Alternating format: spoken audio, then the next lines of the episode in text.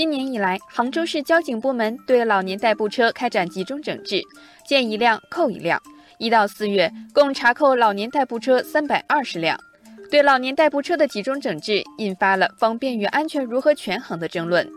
网友无忧花说：“这种有着铁壳子的电动三轮或者四轮车，既能挡风遮雨，又能载人载物，价格也不算贵，确实很方便。”正是这些优点，使得代步车备受一些中老年人的青睐。网友明天说：“我们这些有代步车的老人，出行频率比那些没有车的高，差不多每天出门四次左右。然而，这类看似方便快捷的代步车，其实质量参差不齐，并且有着很大的安全隐患。”网友江南北岸说：“据他观察。”这种车起步猛，底盘轻，车速一快，极易发生侧翻。最重要的是，有些刹车不灵，遇到突发情况，刹车根本来不及。事实上，很多老年代步车经营者为了利益最大化，采用质劣低价的零配件，车身外壳往往使用玻璃钢，时速十五公里的撞击便足以使它四分五裂。这类车介于机动车和非机动车之间，没有办法上牌照，是不具备上路资格的。网友贤歌雅意说：“买代步车的时候，店家也没有说过老年人不能上路。既然无法上路，为什么还有商家售卖呢？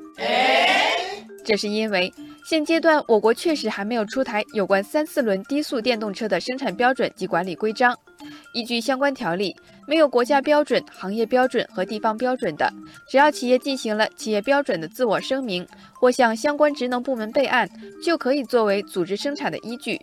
但是，网友江湖在哪里提醒说，无牌、无证、无保险的老年代步车，一旦发生交通事故，驾驶人和乘车人的权益没有任何保障，难以获得赔偿。网友听风感慨：如果出行已经足够方便，谁又会对没有保障的老年代步车恋恋不舍？方便和安全到底如何权衡呢？的确，老年代步车在现实生活中有一定市场，一概禁止恐怕难以实现。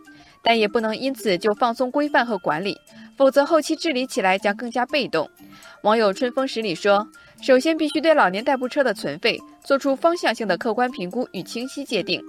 有了方向性的界定后，网友陈福建议对代步车生产和销售加强监管，强制淘汰一批没有资质标准的代步车产品，从源头上把好安全关。”网友朝花夕拾认为，可以建立老年代步车上牌登记制度，明确交通事故责任认定标准等，进一步规范代步车上路行驶。